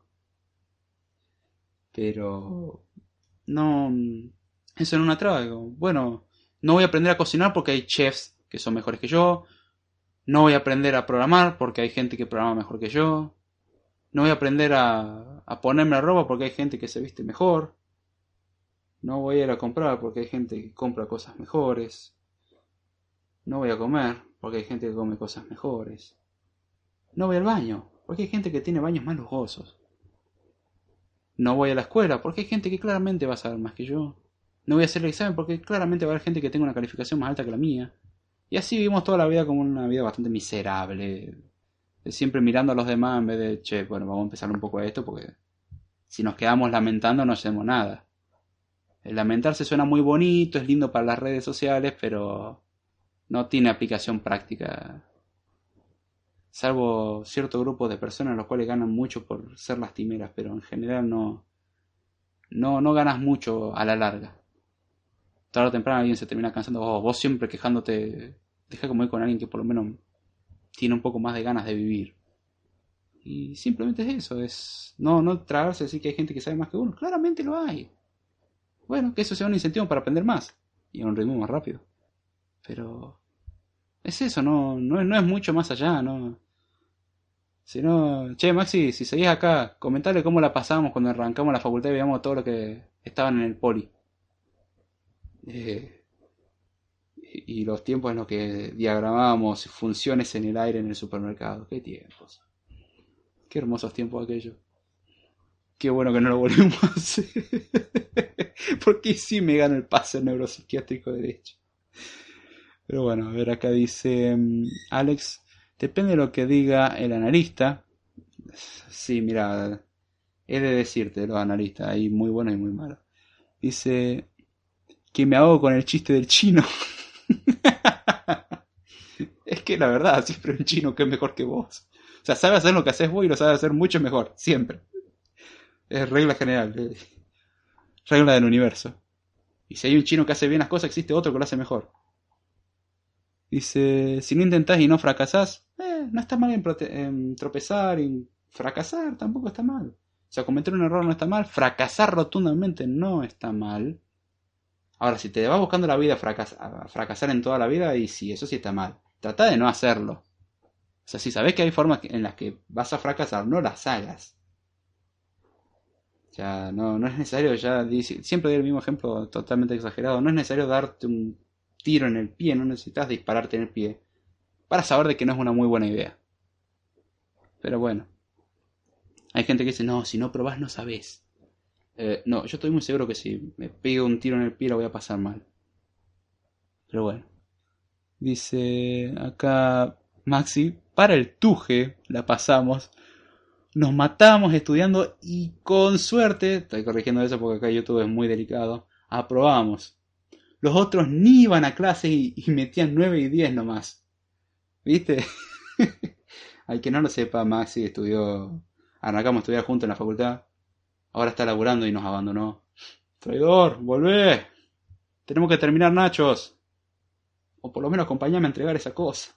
Dame una mano aunque sea para terminar ese sistema operativo, por favor. Y si no, bueno. Eh, ya por lo menos para cerrar el último proyecto que estábamos haciendo juntos, chango. Ah, y el bingo manager eventualmente. Ese bingo manager. Esa cosa hay que rehacerla. Eh, pero sí, la pasábamos muy mal. O sea, estábamos todo el día y, y con suerte un 6. Tener un 7 era algo para saltar arriba de las nubes de la alegría. ¡Wow! Me saqué un 7. ¡Qué tiempos! Ahora no, con tal de aprobar estás bien, ¿no? Pero sigue. O sea, fue un tiempo muy sufrido. Y el resto, no, no, el resto ni iba, no hacía nada de sacar, no ¿Cómo hacía esta gente?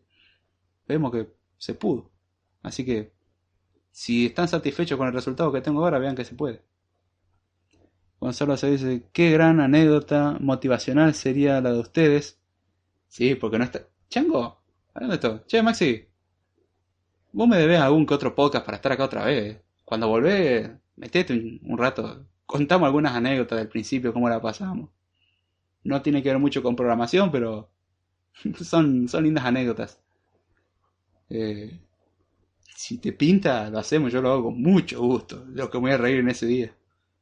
Por favor, no pongas bebida ese día porque las cosas se ponen más turbias de lo normal.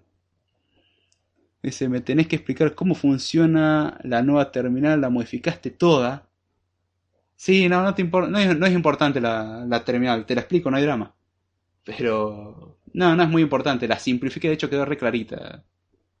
Es bastante pava. ¿Te acuerdas de esos manejos extraños con triple índice para los punteros? Ya no es necesario. Le quité un poco de poder expresivo y le agregué otro poder expresivo a la terminal y quedó mucho más simple, mucho más claro y todo dividido en funciones comentadas y, y todo con los códigos de salida que significan, todo bien acomodadito. Todavía no envié la plancha 3. Tengo que empezar la plancha 4. Pero no era más. Acá dice Alex, bueno, me voy a dormir. Hasta la próxima. Chao Alex, que te vaya muy bien. Acá los saludo Max, Max Hasta luego Alex. Que descanse. Gracias por pasar, che. Un gusto allá esta tremenda hora de las... Acá ya son las 4 y 28 de la mañana. Sí, es un buen momento para dormir. Eh, acá dice Linux from, Linux from Scratch. Mm, Linux from Scratch, ¿te referís al programa Scratch o aprender Linux from Scratch? Aclarame red. Bien, mientras me aclara eso red, vamos a seguir con el siguiente ítem. ¿Qué otra cosa no es necesaria para ser un programador o trabajar en cosas de programación? Ser un super titulado, tener tres masters, ocho doctorados y cuatro postdoctorados. Sí, sí, porque para ser programador necesitas eso. No. De hecho, un buen ejemplo es Maxi. Maxi no tiene título y está trabajando. No es para tirarte tierra a Maxi, pero ni vos ni yo estamos recibidos y vos estás trabajando. Y bien que me insististe. eh, algún día probablemente me convenzas como todo lo que hiciste en tu vida, después de mucho, mucho, mucho, mucho, mucho, mucho reniegue, me terminas convenciendo. Tenés esa cualidad de poder cansar con una petición, así que puede que eventualmente estemos trabajando. Pero no es necesario ser un super titulado para empezar a aprender cosas No es que tenés que terminar la carrera eh, para poder hacer cosas. Acá dice Celeste, puedo aportar algo como mis inicios en Swift y mis grandes problemas eh, mudando la versión del 2 a 3. ¡Hey! Podemos arrancar por ahí. Perfecto, me parece un, muy buen arranque. Me parece un excelente arranque, de hecho. Listo, ya está. Lo dijiste acá, quedó registrado, ahora participás, eh. Acá dice Chao Max, eh, es paciente. Y sí. Este. Oh, voy a leer. ¿Qué dice? Ah, Y vos técnicamente también estás trabajando. A ver si venís al lado oscuro donde estoy yo. Yo ya establecí mis condiciones, chango. Vos cumplís con esas condiciones, yo entro, no hay drama. Eh, es eso, yo, yo voy nomás, no hay drama. es debatible. Pero sí, técnicamente estoy trabajando. Técnicamente. Es como que técnicamente siempre estuve trabajando, ¿no? Pero cosa que pasa. Eh, ¿eh? Siguiendo. Ah, sobre el ser supertitulado. No es necesario tener un título para empezar a programar. De hecho, no es necesario hacer la carrera completa para empezar a programar. No es necesario ni siquiera hacer una carrera para empezar a programar. Ayuda. Es una buena guía. Pero esto me recuerda a un video que me mandaste vos, Red, de los otros días. Creo que era vos, Red, ¿no es cierto? En el grupo de Telegram en el cual planteabas el hecho de... Eh, mandaste un video de cómo aprender a programar y creo que eran 11 minutos. Y obviamente la persona que enseñaba no enseñaba para aprender a programar, te enseñaba dos o tres conceptos de programación y listo, ya está, salís programando. Con eso no hacías absolutamente nada. Pero bueno, técnicamente hablando, escribías... Es como cuando decís, bueno, eh, ¿sabes hablar chino? Sí. Sé decir mi hao. Chino mandarín, hola. Listo. Ya, ya está. Eh, ya, ya sé hablar chino. Técnicamente es cierto. Es técnicamente cierto y no funciona. Si no estoy hablando de tecnicismo, estoy hablando de aprender bien. Y para el caso de la programación no es necesario. Pero tampoco creer que no necesita esfuerzo. Requiere de mucho esfuerzo. Y el, muchacho lo que decía era, bueno, enseñó los 11 minutos y esto es mucho más lo que aprendí en mis primeros dos años de la universidad. En mis primeros dos años de educación formal. Diciendo la educación formal como la universidad, siempre la educación formal, la que está sujeta al sistema. Ahora, si aprendes por tu cuenta, ya no estás sujeto al sistema. Y ese era un problema lo que estoy viendo. Es decir, si vos te la pasaste dos años y no quisiste aprender nada por tu cuenta y te limitaste solamente a lo que te enseñaban, obviamente no vas a aprender nada. De hecho, una advertencia que le doy a la mayoría de las personas que estudia. Puede que salgan de la carrera y no sepan programar. Es muy probable. Porque eso requiere de práctica.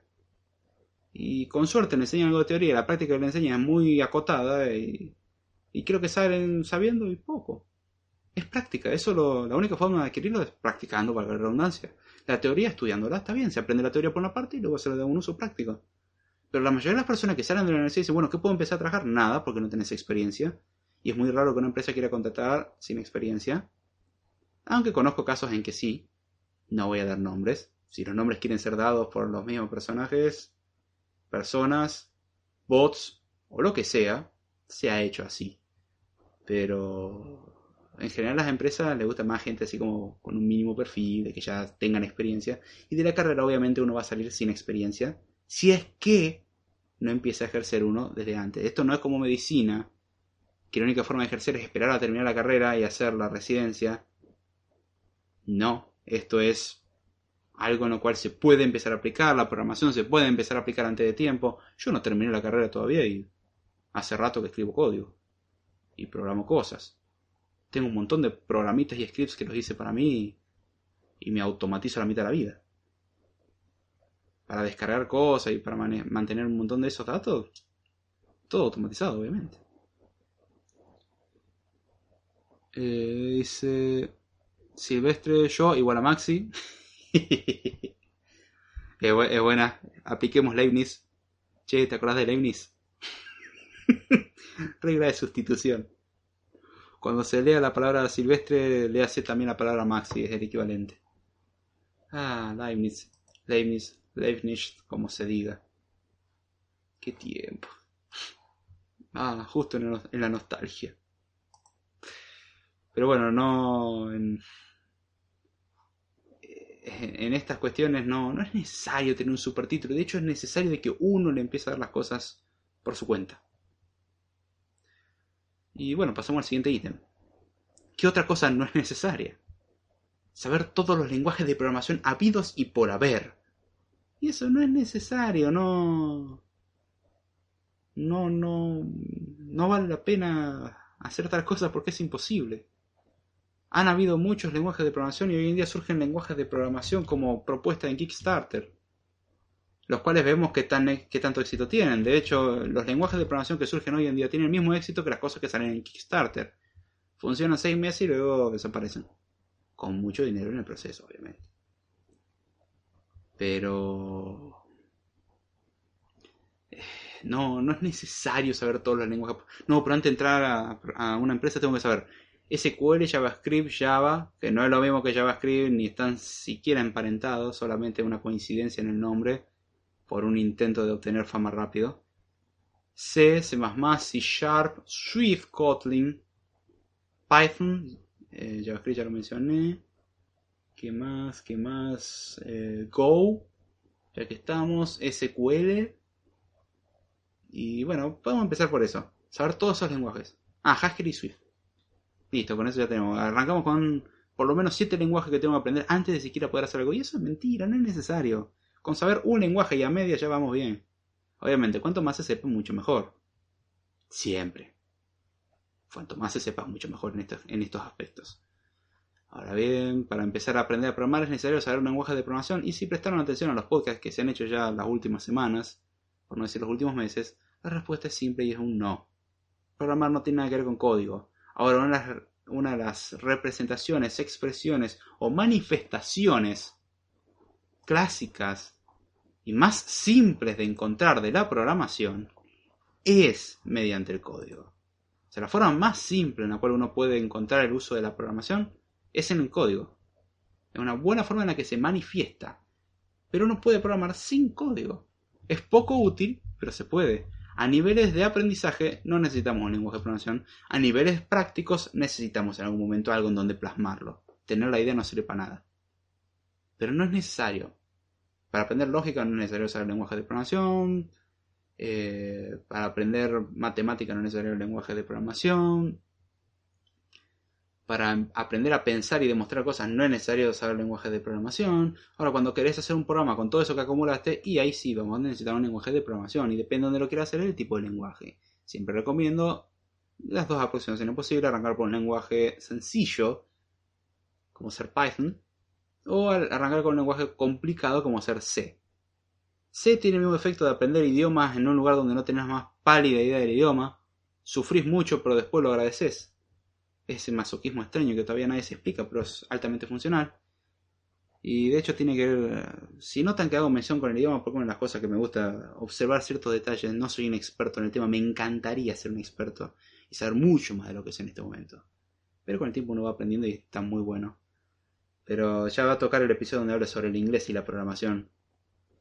Eh, y justamente sobre estas cuestiones, una frase que voy a dejar por acá tirada que la había escuchado hoy, muy bueno, tomé notas sobre eso, me pareció muy bueno, el Chacal había dicho, en Domino Digital, me pareció muy buena la aproximación que dio, es muy bueno explicando, la verdad me, gusta la forma que tiene de explicar.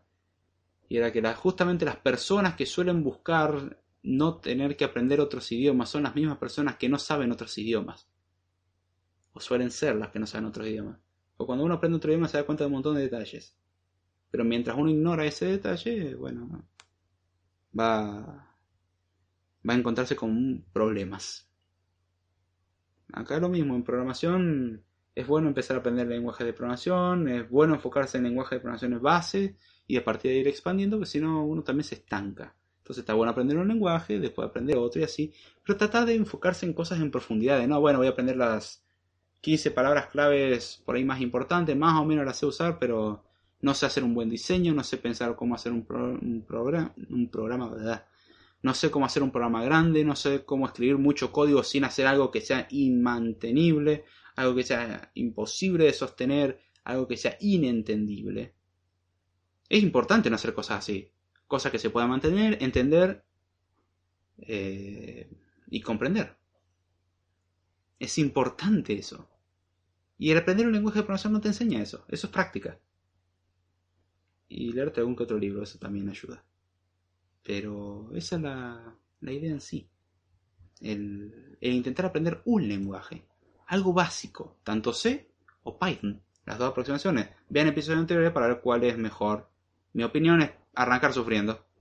Es duro, toma más tiempo, pero vale la pena. Hay muchas preguntas que salen respondidas de hacer eso. Si uno arranca con Python, corre riesgos muy altos de estancarse.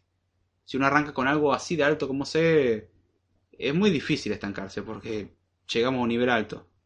Así que ahí es donde está la cuestión.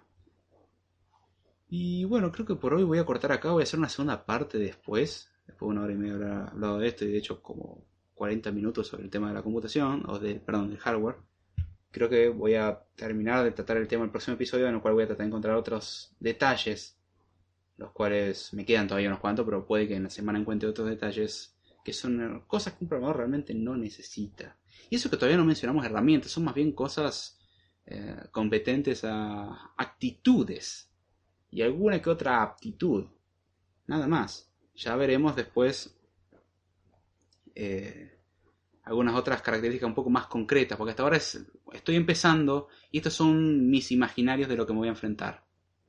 Así que a partir de acá lo, lo que viene ya son cosas un poco más concretas, no tan abstractas, cosas más aplicadas en la realidad. Aunque todo esto no sirva, pero es bueno quitarse estos temores de la cabeza. Y acá dice Juan Rosa, dice, buenas noches amigos, muy buenas noches, muchas gracias por haber pasado. mañana hay que levantarse muy temprano. Uy, vaya más, yo creo que mañana tengo que salir a hacer trámite. Ay, está lloviendo. Bueno, por lo menos puedo abrir la ventanilla fresco, qué lindo. Buen código para todos, buen código para vos también. Gracias por pasar, che, un abrazo grande. Buena despedida, la verdad me gustó. Créditos a vos, no, lo, no inventé yo esa frase. Así que bueno, ya con esto vamos cerrando. Les recuerdo los avisos parroquiales. Denle al botón me gusta. O si no, cosas malas le sucederán. No voy a profundizar mucho en eso. Cuando se le caiga algunas partes del cuerpo, tanto al hombre como a la mujer se dará cuenta de lo que estoy hablando. Y por no haber obedecido las instrucciones, pero bueno. Les recuerdo que tenemos un canal de Telegram donde compartimos material, conocimientos, conversación, etc. Está en la descripción. Redes sociales, Twitter, arroba de Jordano. No solo publicar muchas cosas, pero si me quieren enviar mensajes pueden hacerlo vía ahí.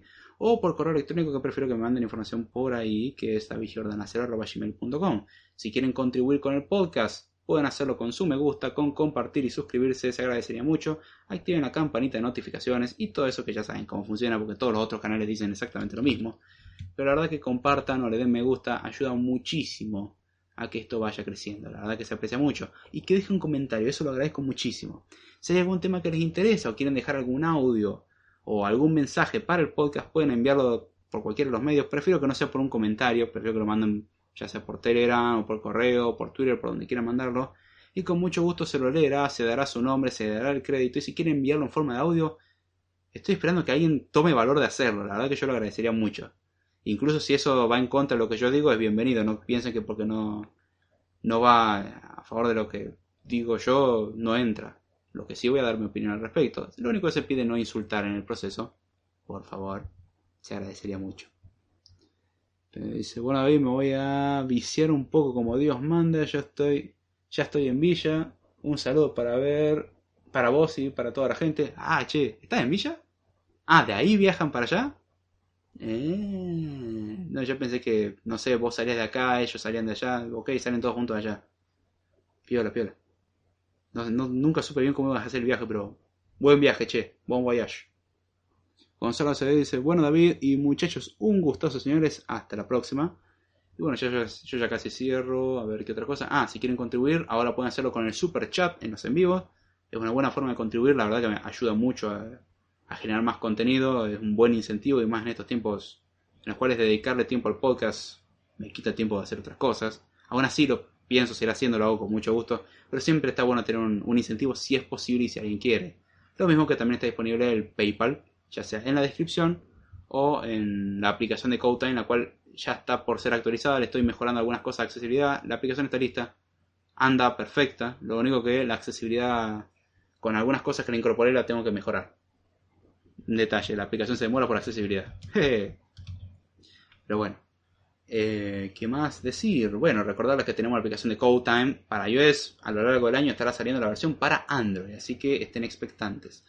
Y bueno, ya sin mucho más, con esto voy despidiéndome. Espero que les haya gustado. El ruido que se escucha de fondo es la lluvia y será. Hasta la próxima.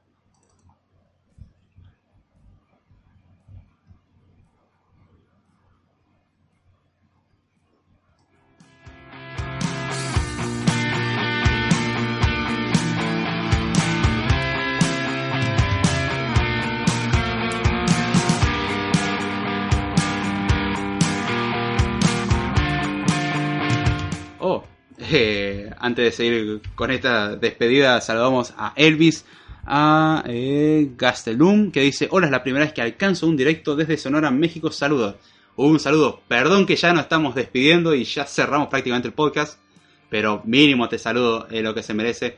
Muchas gracias por pasar y espero verte pronto. Cualquier cosita, ya deje los medios de contacto, están todos en la descripción. Así que muchas gracias. Ahora sí, con esto me despido y será hasta la próxima.